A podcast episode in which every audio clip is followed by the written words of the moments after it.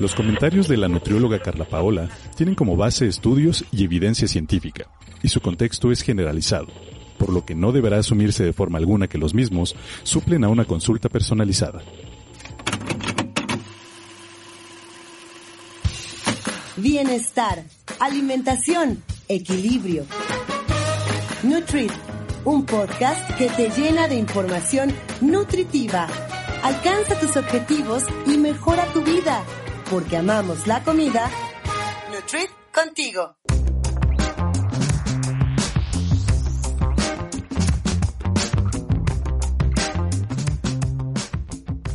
¿Qué tal amigos de Nutrit? Soy Adria Aceves y los saludo en un episodio más de este podcast de nutrición para la vida real. Ya estamos en la tercera temporada en el episodio número 31. Este episodio se está grabando en el mes de septiembre y para los que no saben o sí saben, pues es nuestro mes patrio. Y en este episodio vamos a hablar acerca de el maíz. Ya teníamos un, un episodio mm, parecido que se llama La dieta de la milpa, que vamos a estar eh, ligando al final del episodio para que conozcan acerca de la comida de nuestros ancestros. Y bueno, primero les voy a contar la leyenda del maíz. Cuenta la leyenda que muchos siglos atrás, antes de la existencia del dios Quetzalcoatl, el pueblo azteca solo se alimentaba de raíces y animales. Sin embargo, detrás de las enormes montañas vecinas yacía un tesoro imposible de alcanzar. Ese tesoro era el maíz. Otros dioses intentaron sin triunfo dividir las montañas para que los hombres pudieran atravesarlas. Fue entonces que apareció Quetzalcoatl.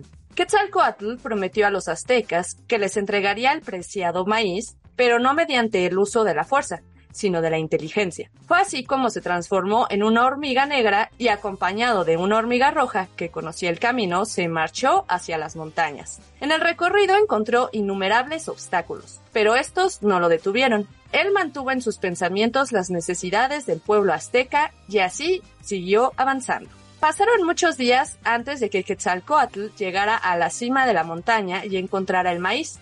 Tomó un grano entre sus mandíbulas y emprendió el camino de regreso. Al llegar, les entregó a los aztecas el grano de maíz prometido. Desde ese día, el pueblo azteca prosperó bajo el cultivo y cosecha del maíz. Se hicieron poderosos, llenos de riqueza y construyeron las más imponentes ciudades, palacios y templos. Y por eso veneraron con fervor a Quetzalcoatl, el dios que les trajo el maíz. ¡Ay, qué padre está esta leyenda! Y bueno, para comentar acerca de este tema y que nos ilustre, vamos a presentar a la nutrióloga matemática con C de... Eh, estoy pensando. eh, quería relacionarlo con el. Ajá, quería relacionarlo con el maíz y me quedé pensando, ¿qué será? ¿Qué será? ¿Qué será? Para mí, cacahuacintle. Eso. Para Porque ustedes, es sus mi escuchas. favorito.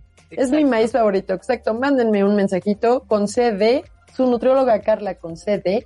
Exactamente. Pues bienvenida.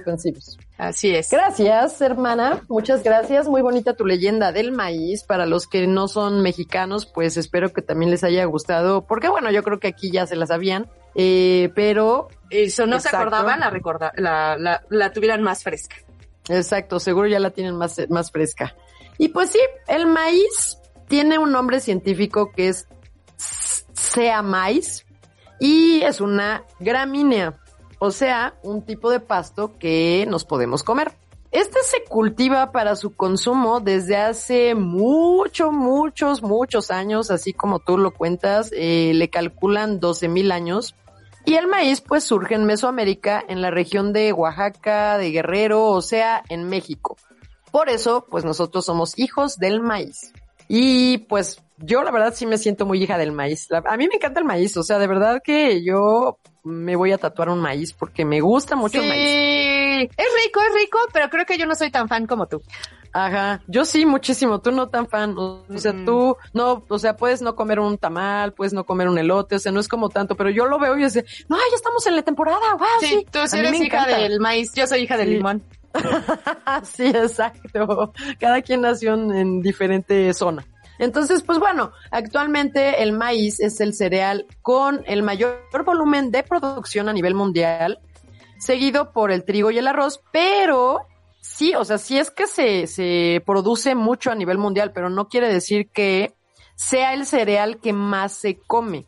De hecho, es el tercer cereal que más se come. O sea, no, no, el trigo le gana, pero el cereal es muy, pues digamos, cultivado porque se produce para alimentar, pues, al ganado, se obtiene de él el jarabe de maíz de alta fructosa, el biocombustible etanol, el aceite de maíz, también se ocupa para destilar algunas bebidas alcohólicas, para hacer harina, bueno, ese sí, pues nos lo comeríamos. Y también se puede hacer bioplástico y fibras textiles. Entonces, por eso es que tanto, tanto, tanto volumen de producción y que sea el principal a nivel mundial. Pero no crean que es porque todo el mundo se lo come o, o, porque a todos les guste tanto como a mí. En realidad no, sino pues porque se pueden obtener varias cosas.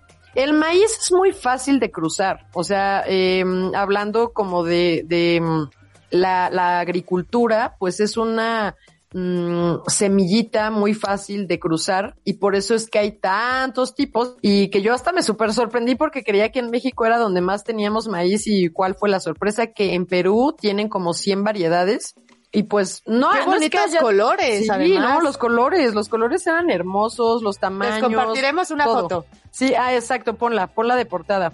Porque sí, o en una historia, porque de verdad que sí, qué bonitos colores. Y pues sí, de hecho Perú y México son los que más pues tienen variedades, aunque Perú sí nos gana. Y pues hay cientos de maíces, pero para cultivos comerciales acuérdense que no tantos. En México existen alrededor de 64 variedades de maíz. 59 sí son nativas. Y, y les digo, en Perú pues son 100, más de 100 variedades incluso podría decirse. De los que más conocemos aquí, de los que más usamos, son el maíz palomero, el cacahuacintle, que les digo que es mi super mega favorito, uno que se llama jala, que es el más común de diente chiquito, cuando no es época de cacahuacintle y a ustedes se les antoja ir por un elote, ese que el, el elotero tiene, que tiene un dientito así chiquito, ese se llama jala. ¿Ya sabes cuál? Sí, sí, el que es el más común. Bueno, yo siento que es el que más se vende. Sí, sí, es el más común, ese es el más común. Entonces ese se llama jala, para que a la próxima sepas, con J. Eh, hay otro que se llama Natel, este es gordito y se usa más en el Golfo de México, es originario de Yucatán. Y ese se puede encontrar morado, blanco o amarillo incluso. Hay otro que se llama chapalote y este es rojo y un poquito más dulce y este es típico pero del norte, de Sinaloa y de Sonora. Eh, hay otro que es el dentado o cinturón de maíz. Hay uno que es de maíz duro, el maíz palomero, obviamente, que ya les había dicho, el maíz, eh, creo que ya, ya les, ah, no, el maíz dulce también, que es el amarillito que se venden en los restaurantes, sobre todo en los restaurantes como gabachos, ¿no? Aquí lo Sí, vemos en pero yo pensaba que los pintaban.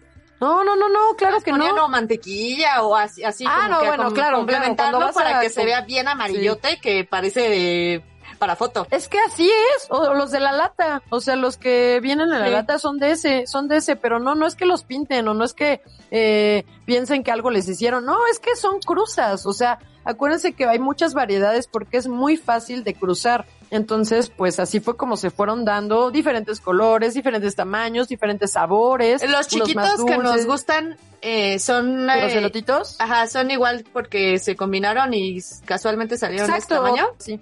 Entonces, pues, eh, pues, pues así, así es como tenemos un montón. Digo, aquí dije más o menos los que más encontramos en puestos o en restaurantes o en platillos típicos. De hecho, el maíz pozolero es el cacahuacintle, es ese mismo, por eso el diente es grande. Mm, pero como abierto, ¿no? Exactamente, pero abierto, justo, como floreado. Entonces, pues está padre. La- a mí me encanta, ya viene también el pozole, que también es algo que me gusta mucho. Que yo no me espero a septiembre a comerlo, la verdad. por o sea, supuesto yo- que no, hay muchas Sí, se me personas, cualquier día. No, aquí en México no, ¿eh? O sea, es, es un platillo muy típico de los jueves.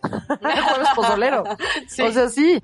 Y, y no nada más aquí en el centro de- del país, sino pues en muchos eh, estados de la República. Entonces, pues, eh, digo, claro, claro que sí se ocupa que la tradición marque que esto, ¿no? Que ya viene el 15 de septiembre, de 15 al 16, pues bueno, esos dos días es como come y come pozole. Y, y otros platillos que justo ya platicábamos en el episodio de la primera temporada de Delicias Mexicanas, en donde hablábamos pues todo lo que se come el, en, en nuestras fiestas patrias. Entonces, pues bueno, escúchenlo también. es delicioso, lo encontramos en muchas presentaciones, afortunadamente. Pero hablemos de las propiedades. ¿Qué nos aporta comer este delicioso alimento de los dioses? Exacto, este sí es el tesoro mexicano, ¿eh? A mí me encanta la verdad. Yo les digo, este, bebida de dioses o alimento de, dioses. Yo a todo de dioses, porque es que en serio que hay muchas cosas muy ricas. Pero bueno, sí es cierto, o sea, hablando de qué, qué propiedades que nos da, pues para completar, acuérdense de algo que, que, ya hemos dicho en otros episodios, que para completar su valor nutricional, el maíz que nos vamos a comer en tortilla o tlacoyo, o sea, la masa, digo, ya de esa masa salen muchas cosas, pasa por el proceso de nixtamalización. Y de esto ya nos había platicado nuestra ingeniera Moni en, justo en el episodio que les decía, en la temporada 1, episodio 30. Entonces, recordemos que la nixtamalización es cocer el maíz con agua y puede obtener la vitamina B3 y así nos ayuda a prevenir anemia o otra enfermedad que se llama pelagra. Aquí también recuerden que si bien el maíz tiene aminoácidos por ser un cereal, no tiene todos los que necesitamos. Aquí un paréntesis. Para aclarar qué son los aminoácidos, em, acuérdense que son como esos ladrillos o bloques que forman proteínas. Se dividen en esenciales y no esenciales. Quiere decir que habrá algunos aminoácidos que nuestro cuerpo puede sintetizar o crear solito, pero habrá otros que no puede y que tendrá que obtenerlos de los alimentos ya que el cuerpo tiene estos aminoácidos completos, pues ya va a poder formar proteínas completas justo y esas proteínas se van a utilizar para nuevas células de tejidos, de músculos, de tendones, o sea, pues para el cuerpo. Pero bueno, regresando al maíz, si tienen duda de aminoácidos o de proteínas, ahí me escriben, ¿eh? Yo aquí traté de hacer así como, como un resumen rápido.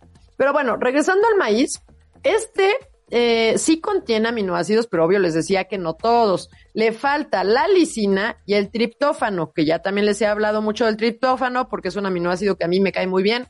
La lisina nos ayuda a la absorción adecuada de calcio y mantiene el equilibrio adecuado de nitrógeno. Además, ayuda a formar el colágeno, que también ya hablamos del colágeno. Y pues bueno, ¿para qué nos sirve el colágeno? ¿Qué dijimos en el episodio del colágeno? Pues bueno, que, que va a construir los cartílagos y nuestro tejido conectivo. También ayuda a la producción de anticuerpos que pues van a estar defendiendo a nuestro cuerpo contra... Pues, y fíjate que aquí hay algo curioso, porque este aminoácido, la, acuérdense que estamos hablando de la lisina, eh, tiene, tiene capacidad de, de, defendernos, pero sobre todo del herpes. Ha de haber más estudios, ¿no? Sí, sí, sí, debe haber más estudios justo porque sí eh, han encontrado justo que pues nos ayuda a esto y pues bueno, eh, ahí nada más se los dejo quien esté interesado también. Y bueno, también ayuda a reducir los niveles elevados de triglicéridos, que aunque los triglicéridos sabemos que viene del el consumo excesivo de carbohidratos y que el maíz es un carbohidrato porque es un cereal, Aún así, la lisina que contiene el maíz, pues también va a ayudar a estar haciendo este equilibrio de, triglicéridos. Bueno, también les hablaba que contiene triptófano, que a mí me encanta el triptófano, que es un aminoácido bien buena onda, porque este es un aminoácido bien zen, digamos, porque es el relajante natural. Ayuda a aliviar el insomnio, reduce la ansiedad, la depresión, eh, aumenta la liberación de hormonas de crecimiento, controla la hiperactividad en los niños, ayuda en el tratamiento de la migraña y pues a que el sistema inmunológico funcione correctamente. Y por eso, como sabemos que no tiene todos los aminoácidos, nada más les hablé de estas dos, de estas dos aminoácidos que, que, ahorita les decía, eh, que no tiene, que le falta la lisina y el triptófano, eh, hay que, como no los tiene, hay que combinarlo con una leguminosa que sí lo va a tener. Entonces, pero bueno, aquí, eh, regresando a lo que les estaba contando de, de, que, de que se ha encontrado que la lisina, la lisina, eh, que es este aminoácido que no contiene el elote, que no contiene el maíz, pues, eh, nos ayuda eh, a defender al cuerpo contra los brotes de herpes, pues bueno, si no lo contiene el elote, porque creo que algo mencioné ahorita de, hermana come elote o algo, no me acuerdo, pero, pero bueno, no viene en el elote. A lo que yo iba aquí era que cuando tú comas elote, hay gente que nada, depende de la región en la que esté, nada más, o tiene mucho acceso a, a los elotes. O sea, a mí me encantan, pero pues no, los tengo aquí en la esquina. Entonces tengo que estar como que, pues, eh, buscando dónde y encontrar y pues bueno, ya pusieron, sí te dije que ya pusieron aquí un local de elotes, se llama Mister Elote. Uy, por aquí hay un chorro también, que qué crees ¿Ah, que no he sí? ido? Porque obvio, pues como luego no se me antoja, y, y el clásico, pues como sé que existe un puesto, en algún momento iré. Ah, claro. Pa- me- seguro claro. voy a ir cuando ya ni existe. Es que yo tenía un elotero allá, allá en, en, en Calimaya, que ay, era mi, favorito, pero ya no se pone. Entonces, pues ni modo. Pero bueno, volviendo al tema, es que la gente que quiere estar comiendo puro elote y que se, o sea, porque así es su alimentación, además recordar que, bueno, no tiene todos los aminoácidos y que este tema que les decía del brote de herpes, o sea, de que te vaya a ayudar contra los brotes de herpes, pues bueno, no lo, no, obviamente necesitas complementarlo con algún alimento que sí tenga lisina y triptófano. Entonces, eh, nada más era para aclarar esto porque luego me sigo y luego me quedo pensando en, o cuando vuelvo a escuchar el episodio digo, ay, ahí no completé esta frase, no dije lo que había pensado, pero bueno, nada más era para eso, gracias. Sí, los hice más bolas, también me escriben. Es que, ¿saben qué? Estamos grabando en la noche y a mí en la noche ya me da mucho sueño. No, por favor, no. Mi hermana se superprende, pero a mí me da un montón de sueño. Y ni siquiera esta noche, pero pues tuvimos una semana muy pesada Sí, de conciertos. rock and roll. Entonces, sí, exacto. Entonces, bueno, regresando al triptófano, que ese es un aminoácido que a mí me súper encanta y que pues les decía, como el elote tampoco, o el maíz no lo va a tener, pues bueno, la idea es que para que tengan ya todos los aminoácidos completos, lo junten con una leguminosa, que esto también ya les había yo contado en el episodio de las proteínas. ¿Cómo le pusimos ese episodio? Algo como proteínas eh, de calidad, algo así. Y creo que fue la primera temporada. Sí, ¿verdad? Ajá. Sí, en la primera temporada. Lo vamos a Sí. estar ligando, recuerden. Va, va, va. Entonces, si a ustedes no les gustan las leguminosas porque dicen, ay, es que yo me siempre me distiendo. Y es que la leguminosa, si como frijoles o lentejas o algo, y si mezclo el, el elote, ajá, luego, luego me inflo. Eso dice mi hermana, por ejemplo. Pues bueno, también lo podrían estar combinando, o sea, el elote para complementarlo con estos aminoácidos que les decía, lo podrían estar, bueno, estos dos, al menos, lo podrían estar eh, combinando con su delicioso hongo, el huitlacoche. Porque el huitlacoche sí tiene lisina y sí tiene triptófano. ¿A ti te gusta el huitlacoche, hermana? Eh, lo he comido, lo he probado, pero no me gusta la consistencia. Es que ese es más aguado. Tiene, no es cierto. Sí, es como, es como, y es más grande, ¿verdad? Sí, sí, sí, pues es que ese es el, Es más el grande, más café, ¿verdad? O grisecito. Negro. Sí. Sí, no, es como más aguado. Sí, a la vista no a muchos les gusta. Sí, Incluso no. extranjeros dicen, ¿qué es eso? Sí. Pues no, o sea, no, no, no se ve padre, pero es, eh, no sé, a mí me encanta realmente. Entonces, hermana, por favor, sigue comiendo el delicioso huitlacoche. Y, y porque fíjate que en México se comenzó a comer apenas hace 6.500 años. O sea, no tiene tanto. Apenas, apenas, sí, apenas ayer. Y como Sí, nosotras apenas crecimos. apenas estamos empezando a comer de todo. Justo, justo. Exacto. Estás a tiempo, hermana, estás a tiempo, es nuevo, es algo nuevo. Perfecto. Entonces sí deberías, ¿eh? y, lo no, bueno es pues que se encuentra en cualquier lado, ¿verdad? No, no, fíjate que no. Zonas es que, acuérdate que es un frío. hongo, es un hongo, entonces pues del hongo sale pues cuando hay humedad. Sí. Y digo, también el maíz pues está con las lluvias, ¿no? Entonces, eh, en algunos, mientras en otros países, cuando veían que se hongueaba el maíz, lo quemaban, quemaban los sembradíos completos, decían, uy, no, ya, se nos echó a perder todo Uy, esto. de haber Sí. En México, ¡wow! Mira lo que salió, está padrísimo, así, ¡uh! Y, ¿Qué o sea, tal que en realidad era una droga? Nah, yo, Ya yo- estamos todos vi- locos. Me acabo de comer una quesadilla de huitlacoche con queso. Por eso no estás nada. pensando bien. Ah, pensé que era el sueño.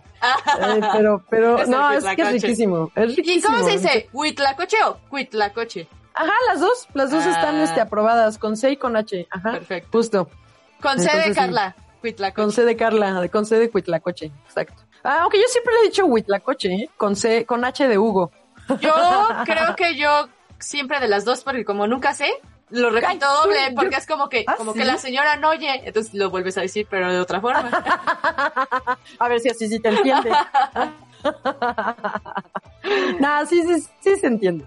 Pero bueno, ya si de plano no te gusta el huitlacoche o el huitlacoche, hermana, pues al menos júntalo con maíz. O sea, eh, digo, el maíz júntalo con, con, con pues, un, un taquito nada más de frijol. Así, tú decides. ¿Con qué? Si el frijol te va a... Ay, sí, te distiende el un mollete. Ah, pero no, no, no. Lo que pasa es que yo ya sé que debo de comer poquito. ¿Y un mollete cuánto es la Ah, untada? Tu cantidad, pues quién sabe. Yo lo unto, créeme que yo hago barquillos, ¿eh? Sí, pero ese barquillo de solo una mitad de un mollete Claro. no es eh, media taza. ¿O cuánto Ah, es no, una no. porción? Ajá, un Es tercio que- de taza porque como están aplastados los frijoles, Exacto, pues la porción exacto. Y yo me di cuenta Claro. que a mí, con una porción, con eso no me hace, no me distiendo ni nada. O sea, es ¡Ay, perfecto. qué bien! Sí, ya lo aprendí. Encontraste perfecto. Perfecto. Entonces, por eso puedo comer mollete, porque en realidad es Ah. menos de una porción de lo que yo necesitaría. Pero solo uno y con uno quedas. Sí, perfecto, ¿eh? No necesito más, ya me di cuenta. ¡Guau, hermana! Sí. Con razón. Sí, ¿sabes qué? Siento que se me hizo un poco más chico el estómago, porque ahora ya no me caben muchas cosas. sí. Es como de, que, ¿sabes ¿otra vez? También se vuelve como más consciente el hecho de la sensación de hambre saciedad. O sea, Sí, es como de, ya ¿pero lo ¿por qué voy a seguir? Ajá, que de, ¿para qué voy a seguir comiendo si de verdad es que yo ya no tengo hambre? Sí, no, sí, o sea, otro día. O sea, otro día sigo, mañana, al rato. Sí, así pasa. Qué bien, hermana. Pero creo que yo no quedo con un mollete. A menos que sea uno de los bolillotes que venden Ah, en no. Soriana, que son del tamaño de... No, de molletes, no, de molletes sí le como bastante, me como hasta dos bolillos. O sea, pero, pero ya quedo así muy... Ah, no, no, yo no llego a dos bolillos. Yo sí, o sea, sí, ese sí hoy porque el pico de gallo es el que le va a hacer la... Ajá, o sea, es que aquí la clave es por la, el pico de gallo. O sea, yo, yo me no, atasco por aquí el pico de gallo. es que mi hermana haga el pico de gallo. Sí, sí, porque cuando yo voy a comer molletes a otro lado, de plano siempre le digo, no, pero siempre le digo de una vez, ¿me puedo traer dos? O sea, me llevan mis dos Oh. molletes con una cosita Súper de nada que es como un tercio, a lo, si bien me va, un tercio de pico de gallo. Un tercio de pico de gallo me alcanza para medio mollete. súper O sea, triste. No, no, ni la muela. Sí. Y, y bueno, pues el mollete ya justamente está juntando, ese bueno es harina de trigo porque es bolillo, pero junta al frijol y entonces ahí ya tienes también aminoácidos completos para formar una proteína. Aquí hablando del maíz, pues lo mismo puedes hacer con tostada de frijol. Una tostada, le untas frijolito y arriba le puedes poner el mismo pico de gallo y listo. O eh, un taquito, una tortilla, que es lo mismo que la tostada, pero sin, tostar. Y eh, pues ya está, tu, taquito de frijol, que ah, para mí es riquísimo un taco de frijol. Oh, un taco de frijol que también se, no se confundan. Puede ser eh, ensalada de atún. Oye, no Aquí se los has compartido. No sé, pero Es no, que en el- para los que no han escuchado el episodio anterior, decíamos de un este de un pod- de un podcast, de un sketch de, de Eugenio Derbez con Tony de Toño de Valdés. Toño de Y entonces era cocinando con Toño y yo les dije mal, yo les dije cocinando con Tony y no era Tony. Era. Bueno, pero es el mismo Toño. Es el mismo Antonio. Aparte, creo que es en bautizo. otro, creo que es en otro ritmo. Cocinando con Toño o algo Ajá, así. ajá, ajá. Y ya, hola. Hoy vamos a preparar unas fresas con crema. Tenemos las fresas, le ponemos la crema. Eso Algo fue lo así. vi después, fue muy gracioso. Sí. Pero bueno. Sí, los tacos de frijol son deliciosos, la verdad. Los tacos de frijol son la onda. ¿Y A qué tal la proteína ahí? Súper bien, ¿verdad? Sí, pues es lo que te digo. Ya está el, el maíz, que tiene ciertos tiene los otros aminoácidos y ya estás. Y que se puede convertir, se puede Eh, convertir en proteína. proteína. Completa, justo, justo de calidad. Perfecto. Ujú. Ahora, regresando al valor nutricional del maíz, pues nada más quiero que quede aquí claro que pues sí nos va a aportar proteína, hierro, magnesio, niacina, ácido fólico, potasio, vitamina B1, antioxidantes, calcio, de hecho calcio bastante, ¿eh? el 65% del necesario al día tienen osteopenia, osteoporosis o riesgo de, o nosotras las mujeres, siempre les digo, coman tortillas porque les aporta calcio. O Entonces, coman pues, tlacoyos. Claro, o tom- coman sopecitos. ¡Oh, sí! Te o tocaba, te tocaba. sí, o tostadas. O sop, o guaraches. Sí. Entonces hay, va- hay varias eh, formas de comer, acá de comer esta masa deliciosa de maíz que va a tener calcio y que pues por su- sus beneficios va a ser su alto contenido de fibra que nos va a dar saciedad, que ya lo decíamos en el episodio anterior, y que obvio va a mejorar la digestión por esta fibra. Eh, por el ácido fólico, pues bueno, es, es bastante recomendable para mujeres embarazadas. Y pues por el ácido fólico es muy bueno para nuestro cerebro. Acuérdense que el ácido fólico nos ayuda incluso a la memoria. Así que si ustedes van a su centro de salud y les regalan esas pastillitas de ácido fólico porque las ven en edad reproductiva, sí acéptenlas, aunque no quieran hijos, porque no es nada más es para eso. Nos está ayudando mucho a la memoria. Y no nada más tómenselo ustedes mujeres, sino dénselo a todos en su casa. que yo luego me lo tomaba, pero había veces que, o sea, pues se te acaba y ya no compras más o ya no las adquieres en algún lado. Y, pero no, eh, yo creo que yo soy de las personas que no, casi nunca en su vida ha tomado. No, ni yo, fíjate. A mí, o sea, cuando mi mamá se las regalaban y ella nos las daba. Ajá, ajá. pero fuera de ahí tampoco yo. Pero sí es buena para la memoria. O sea, en caso de que ustedes quieran mejorar, que creo que deberíamos, hermana. Sí, oye. todo lo que decimos y no hacemos caso para lo de las sí, de la memoria. Por Dios, por Dios, porque se nos olvida. Pero mira, tengo de estas papelitos, lo voy a poner. Que no se me Ve, o sea, yo lo tengo aquí pegado en la compu, o sea, ve el mío, ve el mío. ¡Ay, sí! Pegado el post-it. Pero bueno, en fin. Entonces, pues bueno, eh, esas son como algunas de sus propiedades y bueno, como les decía que hay maíces de diferentes colores, de diferentes, eh, que, que, crecen en diferentes lugares de todo Mesoamérica, bueno, todo México también. Eh, el maíz morado o azul, depende como lo vean ustedes. Yo, delicioso. Yo lo veo, delicioso. Ese tiene menor índice glucémico porque tiene menos almidón y tiene más antioxidantes. Acuérdense que todo lo que es morado o azul tiene antioxidantes, entonces no es la excepción con este maíz. Entonces, si ustedes quieren el tlacoyo de maíz morado, el maíz, el elote asado que es morado, no que ya quedó morado porque se tostó, sino que, o sea, era de maíz morado, eh, pues sí les conviene por este tema de que tiene menor índice glucémico, menos almidón y más antioxidantes. Ahora, el maíz no solo nos aporta nutrientes, ¿eh? Sé que me voy a escuchar muy, muy que amo México, pero también nos da identidad cultural. La verdad. O sea, está hasta esta historia y todo, la bonita leyenda y no, la verdad es que para mí pues sí. Por eso somos el hijo de los hijos del maíz, por supuesto, somos todos, somos somos el legado. Exacto. ¿Y el maíz no causa inflamación como el trigo por contener gluten? ¿No, verdad? Bueno, espera, espera. Es que a veces cuando yo voy al cine y me como muchas palomitas, sí me distiende. Sí, bueno, claro que sí puede ser que te distienda. También lo dijimos en el episodio anterior de la fibra. Acuérdate que la fibra fermenta. O sea, la fibra va, como no se va a poder digerir, acuérdate en que, pues, exceso, pues, sí. Exacto. Y ahí va combinada con otras cosas, hermana. Entonces, pues sí. Sí, sí, ahorita, no, para aclarar algo, punto número uno, no, el maíz no tiene gluten. Sí, el trigo sí contiene gluten, que, y, es cierto también que está aumentando actualmente, pues las personas que quieren comer maíz o que prefieren comer maíz por no querer comer gluten, ya sea por moda, por alergia, por celiaquía, por intolerancia al gluten o ah, simplemente se les, les gusta más. Entonces, si tienen duda de qué es el gluten, también lígalo, hermana, porque este creo que sí sería importante para aclarar qué es el gluten y que no nada más sea por moda el dejarlo de comer. Y pues en este tema de si te causa inflamación o distensión, como el trigo o como el gluten en general, em, van a encontrar temas encontrados, o sea, testimonios de, diferentes índoles. Aquí no va a ser obviamente estudios, ¿no? No, ajá, no va a ser eh, porque contenga gluten, porque el maíz no lo contiene. Pero recordemos que ni a todos les cae mal el gluten o el trigo, ni a todos les cae bien el maíz o el arroz o X. O sea, cada quien le cae, digiere.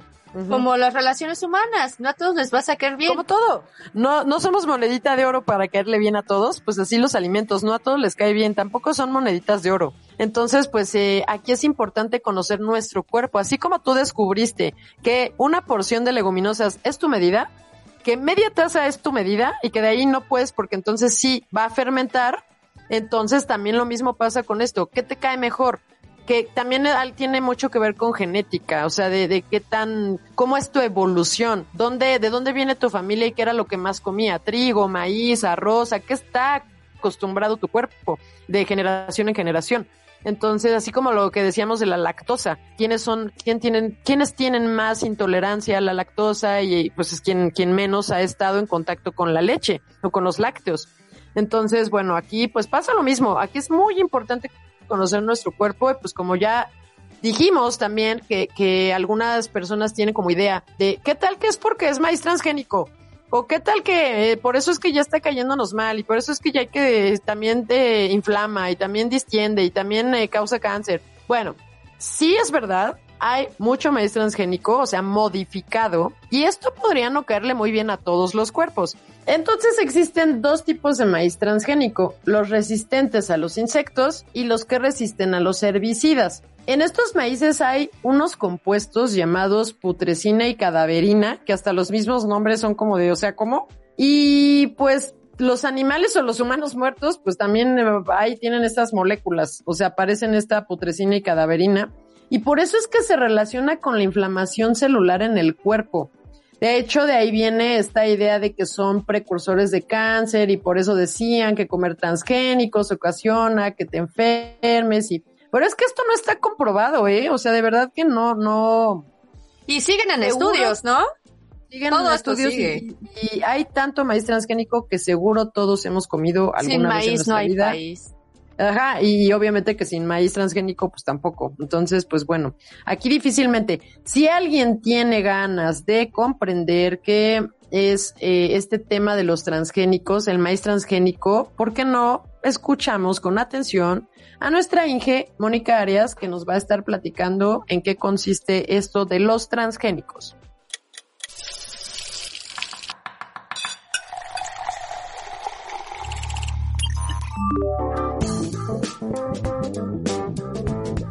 Hey amigos de Nutrit, ¿cómo están? ¿Qué transita por sus venas? ¿Qué pachuca por Toluca? Que estoy de regreso. Como ya lo mencionaron Carla y Adria, hoy les estaré platicando un poquito más acerca de los GMOs. Seguramente muchos ya lo saben, pero comencemos de lo básico. ¿Acaso ustedes significan que es un GMO? GMO significa genéticamente modificado por sus siglas. Uno de los granos que se conoce tiene este tipo de modificaciones es el maíz. Pero antes quisiera aclarar que el maíz genéticamente modificado del que vamos a hablar no es el que se produce nacionalmente. No, no, no, señor.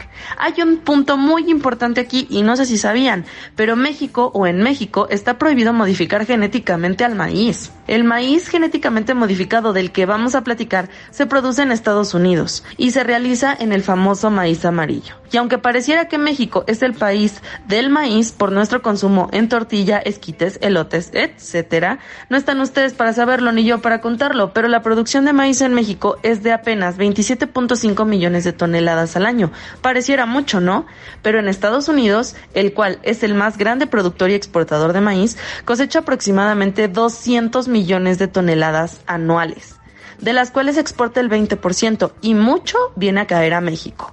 ¿Por qué? Porque la cantidad que se fabrica nacionalmente hablando no es suficiente para poder cumplir con la demanda nacional de muchísimas índoles, ¿no? Desde consumidor, este manufacturera, etcétera. Entonces, ¿cómo es que se hace un maíz o cómo se logra crear a los genéticamente modificados utilizando el ejemplo del maíz? Esto es por medio de la ingeniería genética, el cual es un proceso que involucra la identificación de la información genética o gen que le da a un organismo eh, un rasgo deseado, después copiar esta información del organismo que tiene el rasgo, después insertar esa información en el ADN de otro organismo y luego cultivar el nuevo organismo. Más o menos para que se den una idea, pareciera fácil, pero no es así. Es como si, por ejemplo, eh, quisiéramos hacer que una persona tuviera los ojos verdes y entonces pudiéramos aislar el gen que logra tener los ojos verdes y se lo coloquemos a una persona que va a ser la mamá del bebé y se lo y ella tenga los ojos oscuros y entonces simplemente le pongamos ese gen en el embarazo para que el bebé pueda sacar los ojos verdes. Pareciera sencillo, les digo, pero es un poco más complicado. Entonces, eh, viéndolo ahora sí que como por pasos, el primero como mencionábamos es identificar. Para producir una planta genéticamente modificada, los científicos primero identifican qué rasgo quieren que tenga esa planta, como resistencia a sequías, herbicidas o insectos. Luego encuentran un organismo, ya sea planta, animal o microorganismo, que ya tenga ese rasgo dentro de sus genes. En este ejemplo, los científicos querían crear maíz resistente a los insectos para reducir la necesidad de rociar pesticidas, lo cual tampoco está muy bien visto ¿están de acuerdo? Identificaron a un gen en una bacteria del suelo llamada, y a ver si la puedo pronunciar, Bacillus thuringiensis que produce un insecticida natural que ha sido utilizado durante muchos años en la agricultura tradicional y orgánica. Pasamos al siguiente paso que es el 2, copiar. Después de que los científicos encuentran el gen con el rasgo deseado, copian ese gen para el maíz BT. Copiaron el gen en BT que proporcionaría el rasgo de resistencia a los insectos y después de haberlo copiado lo tienen que insertar como tercer paso. Los científicos usan herramientas para insertar el gen en el ADN de la planta y al insertar este gen en el ADN de la planta del maíz, los científicos le dieron el rasgo de resistencia a los insectos. Este nuevo rasgo no cambia los otros rasgos existentes, sale importante, no nos va a salir un maíz morado ni tampoco así medio chueco ni nada, o sea, solamente estamos modificando un gen particular de toda su cadena de ADN. Por último, pasamos a cultivar. En el laboratorio, los científicos cultivan la nueva planta de maíz para asegurarse de que ha adoptado el rasgo deseado, que es la resistencia a los insectos. Si el proceso es exitoso, los científicos primero cultivan y monitorean la nueva planta del maíz, ahora llamada maíz BT, porque contiene un gen de Bacillus thuringiensis en invernaderos y luego en pruebas de campo pequeñas antes de pasar a pruebas de campo más grandes. Las plantas OGM o GMO pasan por revisiones exhaustivas y pruebas de seguridad antes de estar listas para ser vendidas a los agricultores. Ahora, datos súper importantes chicos, el proceso completo de llevar una planta GMO hasta el mercado se puede llevar bastantes años. Esto no es cosa rápida, no es tan sencillo y como saben tenemos el tiempo contado, así es que yo espero que esta información haya sido clara para ustedes y si no, los canales están abiertos para que nos puedan hacer las preguntas que necesiten. Porque como dice el buen Gandhi, vive como si fueras a morir mañana y aprende como si fueses a vivir para siempre. Nos escuchamos el próximo miércoles con más de Nutri contigo.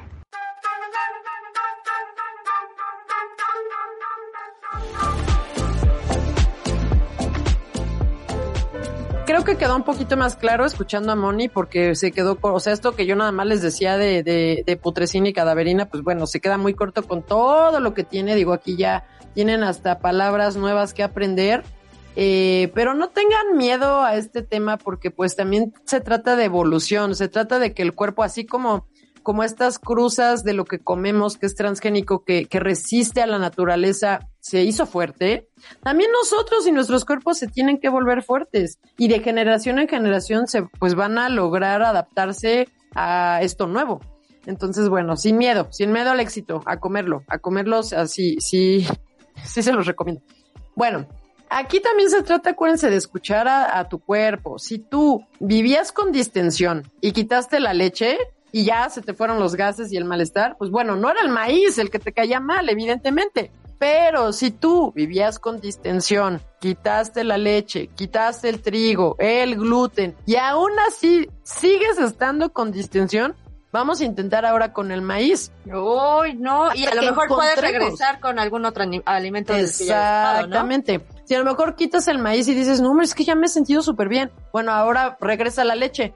¿Cómo te sientes? Con la leche? No, pues bien, creo que sigo bien. Bueno, ahora vamos a poner el trigo. ¿Cómo te sientes con el trigo? Bien, sigo bien. Pues entonces sí era el maíz, ¿no? O sea, tienes que ir haciendo juego de eliminación. Esto es una larga tarea. La verdad es que no es nada rápido. Recuerden que es bitácora. Hoy. Exacto, todo es con bitácora. Justo, justo, justo en donde la bitácora misma se tiene que poner incluso hasta las emociones del día, porque acuérdense que las emociones nos cambian también la química del cuerpo, entonces eh, a lo mejor hoy te comiste la tortilla, pero en realidad hiciste un super coraje y pues eso también ya te cambió algo. Vas al baño corriendo. Claro. Y puedes decir, uy, qué bien hice del baño. Entonces, pues bueno, eh, nada más es cuestión esto, ¿eh? conocer el cuerpo de cada quien, no podemos generalizar con que les van a caer mal, con que distienden, con que inflaman, con que da cáncer, con que o sea, no hay algo comprobado en cuanto en cuestiones este, de, de transgénicos, pero bueno, pues sí. Eh, pues cada quien, cada quien tiene también su, porque es que los transgénicos son de verdad algo que, que sí genera debate. Entonces cada quien tendrá como sus creencias y el monopolio que hay de Monsanto y no sé qué, y que les roban dinero a los de la agricultura. Y, o sea, sí, hay muchas cosas de política atrás. Entonces eso, como a mí yo odio la política, no vamos a entrar en esos detalles. Pero sí, hermana, sí tenemos que hablar de política, porque hace poco y debido a la inflación, eh, tú sabes que las tortillas empezaron a subir de precio y ahora están como en 24 pesos, creo. Sí, habían subido a 22, creo. no sé si habrán llegado Entonces, eh, para el mexicano come muchas tortillas. O sea, yo creo que en promedio un mexicano, en promedio al día, se ha de comer 20 tortillas. ¿Cómo crees? Sí, por- ¿De te voy a decir, te voy a decir por qué. Porque un día, mi jefe, uno de mis jefes que algún día tuve, me dijo, yo estaba calentando mi comida y él vio que yo no traía tortillas porque ese día en mi Sí. platillo no las necesitaba, ¿no? Ay, Adrián, tú ni siquiera comes con tortilla. Ni con pan, soy bien aburrida, ni yo tampoco. O sea, no, y menos cuando bien tienes que raras. calentarlo en el microondas, o sea, no. Bueno, el punto es que salió el tema de, pues, ¿dónde están las tortillas, no? Y yo, no, pues es que hoy no, no traigo, no, o sea, no. Y me dice, ay, no, yo antes, y él traía las suyas, ¿no? Y me dice, y ya las veo así envueltitas. Y, y, le- y me dice, no, antes yo comía un montón de tortillas, pero ya le bajé a 15. Entonces, a mí me da impresión que sí, Sí. porque sabes que ellos tienen que rellenar. Tú No, ves, claro, y aparte es muy rica, es muy este. y en eh, varias presentaciones te las puedes te da- comer. Claro, claro, claro, claro que sí. Sí, que a nosotros, pues no, nadie nos enseñó a Las comer raras somos nosotras, entiéndelo. bueno, pero de eso a 20 no, porque aquí justamente entra con que aprendas a la cantidad que tu cuerpo Aquí sí, necesita. claro. Si tú me nuevas- dices, bueno, es que es un, eh, un adolescente deportista que, claro que sí va a necesitar 20 tortillas, Sí, quizás. sí, sí, pero yo creo que sí, el mexicano en promedio, que tú sabes que a lo mejor no cuida su alimentación porque no está escuchando este podcast y no, no va a saber nunca, o esperemos que sí, pero que uno puede comer con lo que, pues, eh, equilibrado, aprendes a comer Claro. de todo y, y cuidas tu salud y tu economía, porque sí, todo tiene relación. Pero Claro. de aquí voy. O sea, esos tipo de, esas personas que comen tortillas un montón, les peguen sus bolsillos. Entonces, Claro. sí, vamos a entrar en un poquito de política, porque obviamente está en, en las noticias y muy sonado que existen unas tortillas pirata y que te hacen daño. Entonces, pues imagínate, más problemas de salud, no hay mucho servicio médico bueno. Entonces, Sí, ¿tú qué eso. sabes al respecto?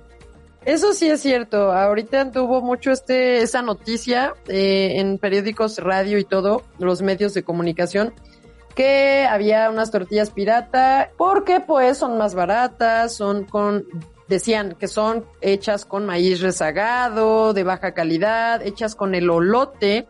El olote, recuerden que es esta parte del elote que queda, pues, a lo que no te puedes comer, pues, vas por un elote al puesto de la esquina y entonces le comes todos los granitos y lo que te queda, eso que te queda, que a mí me encanta chupar, por cierto, como que le extraigo un juguito, uff, es deliciosísimo. Eso es el olote. Y decían que esas tortillas piratas están hechas con el olote, eh, con agua no potable, le ponen mascal. Entonces eso era, a eso se referían con que había tortillas pirata, o que hay tortillas pirata. Pero Martín Martínez, secretario general de la industria de la masa y la tortilla, rechazó la existencia de tortillas hechas con olote, porque dice que ese ni siquiera se puede moler en, en, en- en este molinito donde, donde se hace, ¿no? Donde lo genera. Entonces dice que eso, pues no, no es cierto. O sea que los que dijeron que eran hechas con olote, pues que no es cierto. Pero lo que sí acepta es que pueden estarse haciendo eh, o que se puedan estar vendiendo em, tortillas más baratas, pero porque em, se generan con materia prima robada o incluso tortillerías que no paguen impuestos o así. Entonces, bueno, ahí tengan cuidado con, con lo que comen ahorita nosotros acá los mexicanos con este tema de la inflación. Así que bueno, ya de ahí en fuera, ya que quedó aclarado eh, esto de las tortillas pirata y de lo del maíz y todo esto tan delicioso, pienso que todos deberíamos comer deliciosas tortillitas y que pues todo lo que está hecho con nuestro maíz, pues eh, va, va- va a estar dándonos también un buen aporte nutrimental. Entonces, eh, a disfrutar. Claro, recuerden echarle ojo a la manera de prepararlo, porque pues sí, hablando de esta parte de nutrición, pues si te comes un taco de frijoles que decíamos hace rato, pues bueno, es la tortillita y los frijoles y ya. Pero si tu taco es dorado y si el aceite estuvo requemado y si te, o sea, ahí ya le estás metiendo también, em- empiezas a meter cosas que tu cuerpo no necesita. Ojo la manera de prepararlo, equilibren bien su día para tampoco pues tener que dejar de disfrutar. Aprender a comer creo que aquí es la base, el equilibrar, justo lo que decíamos hace rato, las 20 tortillas, porque aparte tu promedio, eso no fue un promedio, hermana. No Bueno, tenías yo creo- yo creo muestra Era una persona, una. Exageré, exageré. Por eso no estudié matemáticas. Pero bueno, el punto es que, bueno, punto exageré. Eso no llega sí ni a muestra. Pero a lo mejor se comía siete. ¿Siete es razonable? No, es que no aquí, aquí no hay de razonable, aquí no se trata de a mí se me ocurre, es que se tendrías que buscarlo, ¿qué dicen las estadísticas? Vamos a, yo lo No, voy a buscar, aquí- ya lo puse en Va, mis anotaciones va, para ponerlo va. también, compartirlo y todo eso. Aquí, a- ahorita que les decía que la clave está en aprender a equilibrar y en aprender a cómo eh, vamos a estar acomodando nuestro día a día para no dejar de disfrutar lo que comemos, tenemos una promoción en paquetes de consultas. Así que aprovechen. Esto aplica para nuevos y para no, no, o sea, para los pacientes que nunca han venido conmigo, que, o sea, que aún no son pacientes y que van a ser nuevos, y también para los que ya eh, lo han sido, pero que por algo se fueron y no habían tenido las ganas de regresar, o el ánimo, o la fuerza de, el- el- no, ahora sí, ahora sí, ya. Te ya, es que necesito un ya incentivo de a ver de dónde. Este es el incentivo. Me espero Una al buen fin, me espero al buen fin. No se esperen al buen fin porque ya llegó esta promoción. Ya Paquete llegó. de tres consultas de en línea. Paquete de tres está en 900 pesos y el paquete de tres consultas presenciales está en 1750 pesos. El pago es en una exhibición, una sola exhibición, pero las consultas las pueden programar en dos o tres semanas. O sea, la periodicidad de esas tres consultas. Claro, está súper bien, porque ¿sabes qué? Yo sí me animaría. Entonces aquí la idea es que las consultas tengan una periodicidad de dos semanas o tres semanas máximo para justo dar ese seguimiento un poquito más puntual. Claro. Porque yo soy bien barco y soy bien flexible y siempre les digo, ah, sí, tú dime cuánta agenda. O sea, La nutrióloga te dirá, sí, sí, pero la matemática dice, "Ah", ¿no? Sí. no, aquí la verdad, o sea, de acuerdo a, a- a mi experiencia, se me confían.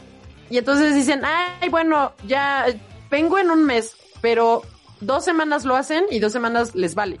Por lo general, las primeras dos semanas les vale, las siguientes dos ya se aplican así, no, ya, ya, ya va a tocar mi consulta. Entonces, para que no estén perdiendo el tiempo, porque pues ya vienen las fiestas fuertes, entonces, eh, pues la idea es que este paquete de tres consultas las puedan estar eh, agendando eh, cada 15 días o cada tres semanas, pero para que pues digo, ya manera de comprometerse si no, sí, sí, sí, ya, ya, ya las pagué, ya las tengo, ahora voy.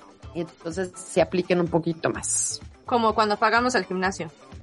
Exacto. Así que, pues, escríbanme para agendar y pues para que les den más detalles, compartan esta promoción. Se las voy a estar mandando también a sus, a sus WhatsApp, a los que tengo, obviamente, y voy a poner en redes sociales también para que la compartan. Así es, sí, la verdad es que sí es bien importante poder compartir y contagiar en buen sentido, o sea, de, de, de mira, animar a las personas de nuestro alrededor porque tiene muchos beneficios. Número uno, Claro. es más fácil compartir cuando sales. Y te ahorras O sea, comer de todo, pero compartiendo. Como poquitos. Exacto. O sea, a lo mejor hay gente que no Bueno. le gusta, pero es, es bueno. Pides otro plato, Sí. lo partes bien para que se vea bonito y ya. Y es más, ya tienes comida para el otro día. También, o desayuno, o lo que quieras. Exacto. A mí a veces me duran hasta tres días. Ay, a mí también. Pues lo Sí, que te digo. Sí, Es sí. lo que te digo, ya no comemos igual. Es como, bueno, pues bueno, que esto, ya con eso. Sí, Me es pasa, cierto. me pasa. Porque obviamente, como no es lo único que te vas a comer, lo complementas Ah, no, con otros obvio, poquitos. De otros poquitos de otros lados. De otros días. Son un montón de poquitos. Sí, o sea, de lo que pedí el viernes, de lo que pedí el sábado, de lo que pedí el Sí, domingo. pero luego me hace sentir jueves y me sigo comiendo todo. Nah, a mí no. Yo lo disfruto, la verdad. Pero bueno, pues estuvo muy interesante este, este episodio sobre el maíz, sobre nuestra historia, sobre nuestra política. Ah. Y Ay, no, qué horror. pues si tienen dudas, si quieren que ampliemos algún tema o algún algo que dijo en este episodio aquí la nutrióloga matemática, pues escríbanos. Sí, ya mencionamos la promoción, vean los paquetes en las redes y pues síganos y compartan nutrición. Nutrición para la vida real.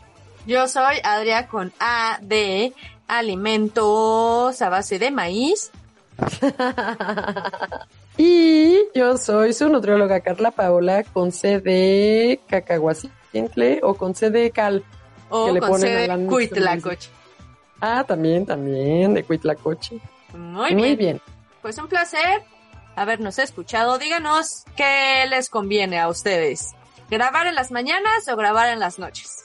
No, no que les conviene a ustedes, ¿qué Sí. les gusta más escuchar? No, ¿Con porque qué ánimo? que- sí, pero qué tal que también dicen no, porque ya como que no sabe muy bien ya sus ideas la. Ya se les está quemando la idea. Pues por eso. Pero ellos no son los que graban, somos nosotras. No, y hacemos un guion y todo, de verdad, en serio. así. Aunque no parezca, ¿eh? Exacto, no crean. Si yo tengo que investigar y hago un guion. Sí, no, no, no, esto es en serio, porque somos profesionales.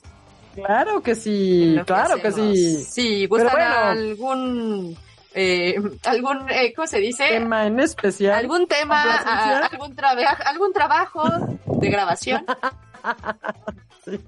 Ya me voy porque yo ya me estoy durmiendo. Bueno, Así que escríbanme sus temas para que consulte con la almohada.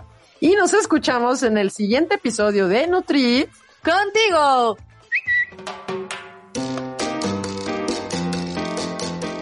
En Instagram, Facebook y Twitter como nut.carlapaola. Nutrición para la vida real.